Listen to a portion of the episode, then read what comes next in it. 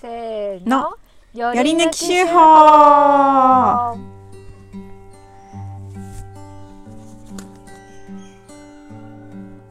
手法ここだね。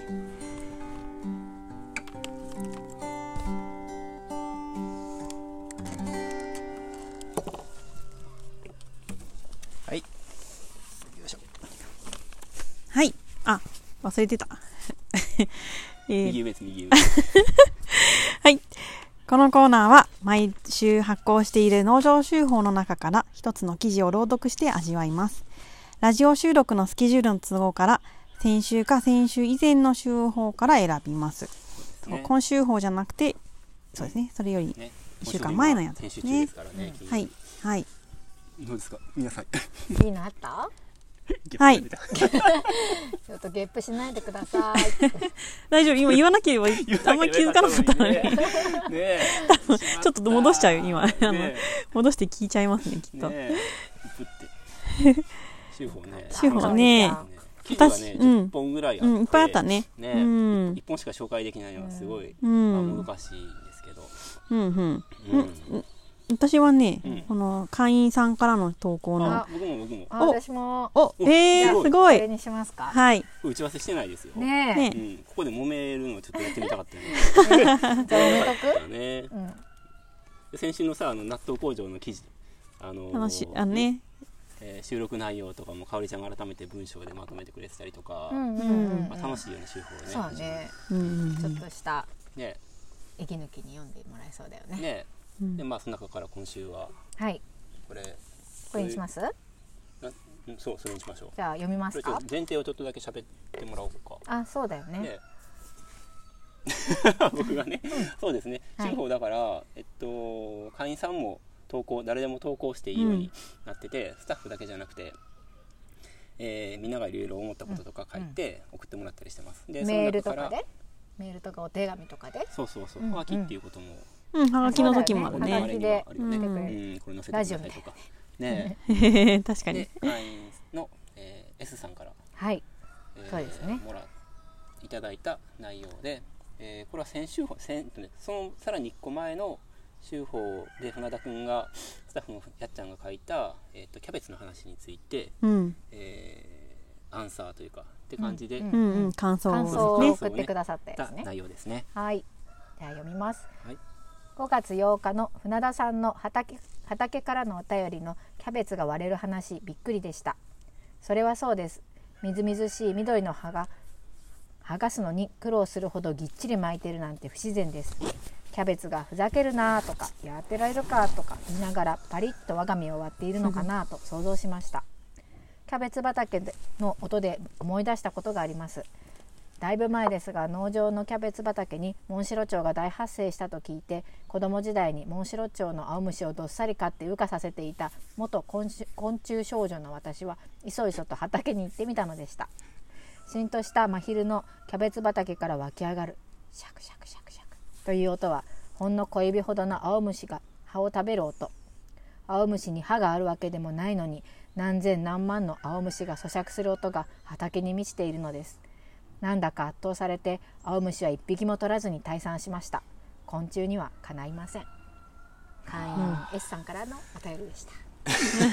お便りっていうかお便りまあお便りですね。お便りですよ。へのお便りですね。あラジオじゃなくてそうねそうそうそう。すごい2段階の。二段階のね。うん。いやーいいですね。味わい深いですねこれ。すごいね。うん。元昆虫少女。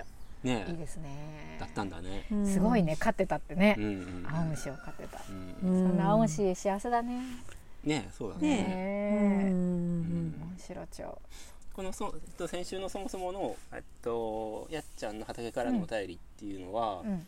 キャベツがえーっと裂球すると裂球するっていうか、うん。うん、パリッと暖かくな割れちゃうと割れてくる話ね。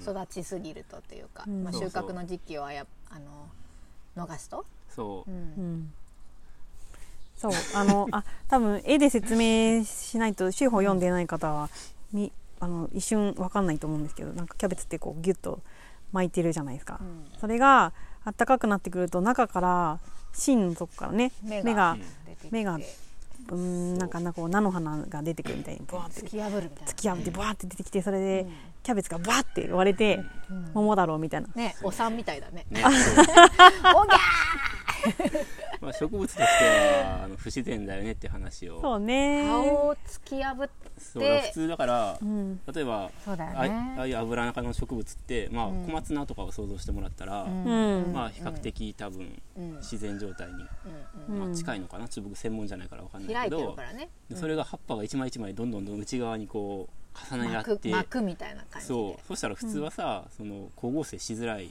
ね。うん。うんでそれをまあ人間が食べやすいと思って品種改良をどんどんしていって、ううん。でああいうふうに葉っぱがこうみっちりね。ミルフィーユみたいにパイみたいに重なり合う形状を作り出した、うん。植物としては相当不自然だよね。ねえ。ねそうだよね、うん。すごいことだよあね。れってどうやって品種改良でああいう風になっていくのか不思議じゃない？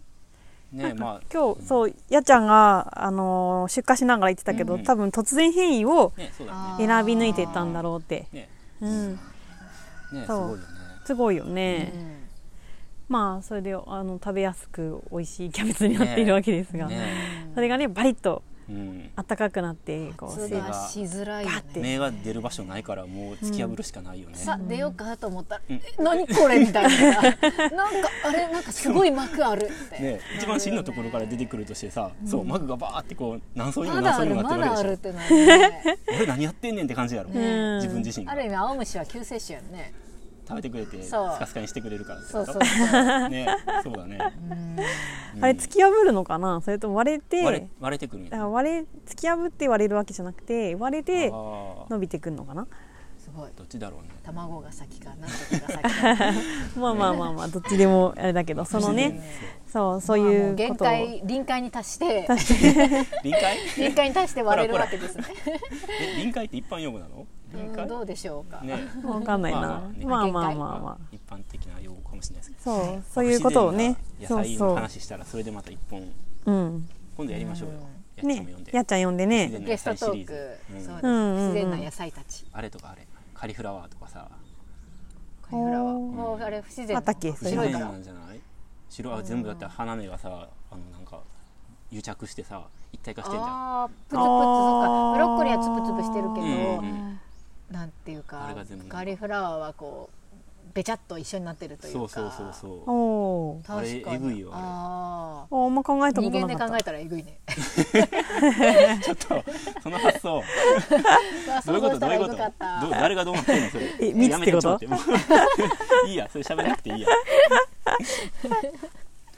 え？でさきさんが書いてるのはそのうん話をベースにして思い出したのが虫の。青虫の咀嚼ではないんだろうまあ咀嚼音？食べてるんやねそう歯があるわけじゃないのに、まあ、その数でうん。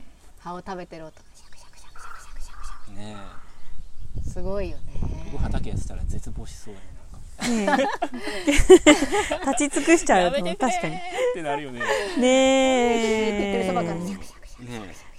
でも一応ちなみにあの佐々木さんの投稿自身はすごく微笑ましくて、うん。僕もこれはぜひ紹介したいなと思ったんですけど、うん。路上のキャベツはすごい綺麗だよね、うん。うん。ねあーうん。うん今出荷してる今のはね。キャベツが。はいやさすがやっちゃん。やっちゃうだね、ねえ。すごい大事にねネットして。うん。うんうんうんやっちゃんはキャベツ愛結構あるからね。キャベツが長く取れるようになったよね。ねえすごくこう植え付けを変えたりとかうん。品種を変えたりとかしてさ、うん。前はキャベツって結構食べれる時期少なくてね。うん。わあキャベツだーみたいな感じで今うん食べなきゃって言って食べてたけど、うん。今結構長くねううんん。食べれるよね、うん。そうだね。うん。もちろん嬉しいね。美味しいし汎用性も高いし、うん。ありがたいんだけどか多分普なり長く通やと12月の凍結する前ぐらいまでうん。まあ11月中旬から12月上旬ぐらいまでしか多分もともとはねうん。出荷取れてなかったのと、春は何月ぐらい？5月とか6月ぐらいにちょっと取れる程度やったと思うけどう。ん。かっちゃんもかなり春が結構すごいよね。冬もと冬の間もねね。長いよね。切れないよねなかなか。ね。何タイプか準備して。うんうん。お好み焼き食べ放題ねえ、うん。嬉しいよワね、ークラウトしたりとかうん。かおりちゃん。がね作ってくれて美味しかったな、うん。あそうだね。おとといおとといね仕込んだよ。あそうなの？あの研修生のそ新座ワークラウトが。うそうそうそうそう。そうあ英子ちゃんと一緒に仕込んだ。うん。ザワークラウトってさ結構メジャーな食べ物なの？メジャー？ま、おーどうなんだろいつから知ってる？でも知名度はね。あ知名そこそこ。あそういつから知ってる？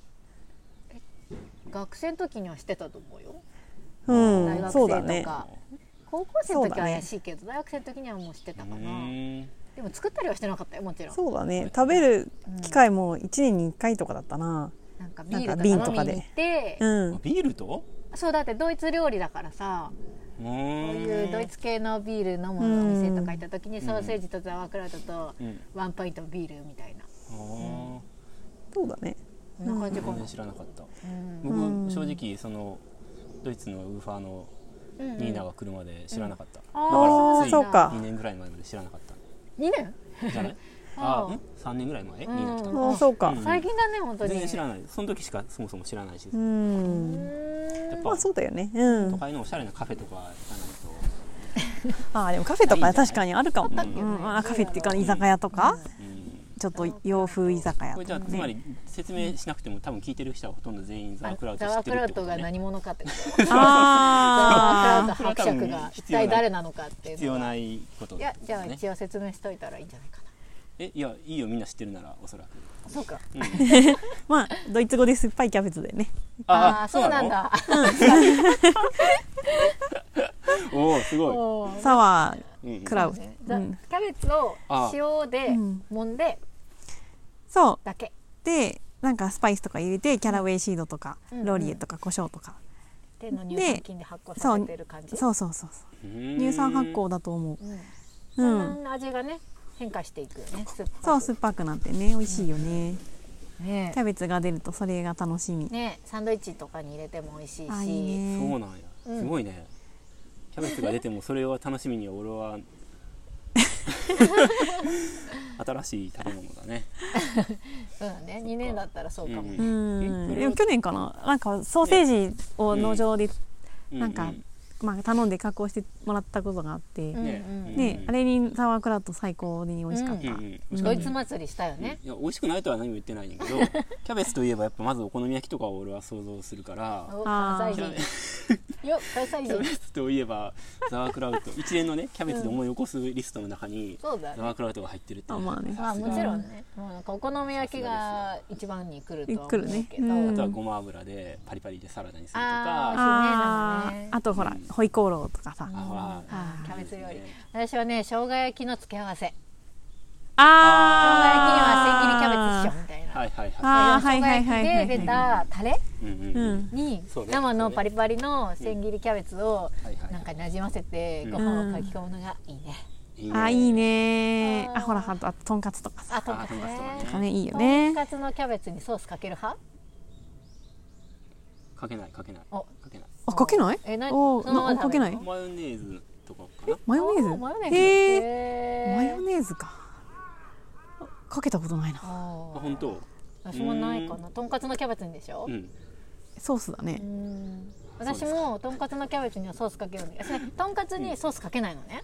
ええ？そうなの？からしのみなの。へえなんか衣がソースでべっちゃりするのがもなんか好きじゃなくてん結構とんかつって下味ついてるじゃない？塩うんうコショウ。んうんだからそれで食べてからしとかで食べてうんでもなんかソースをかけたくなる衝動に駆られてキャベツにかけてる、あーへ美味しいえはいなるほどはねい。みん。ないじゃあ絶対レモンソーあスとレモンだな。レモンね。レモンね。うんンもあったらかけちそうなゃうかのよも俺キャベツにソースってのは絶対かけないな。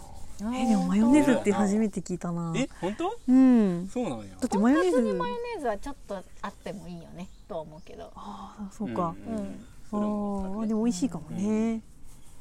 へえまさかこんなところで。話が発展して。ソース派とマヨ派の。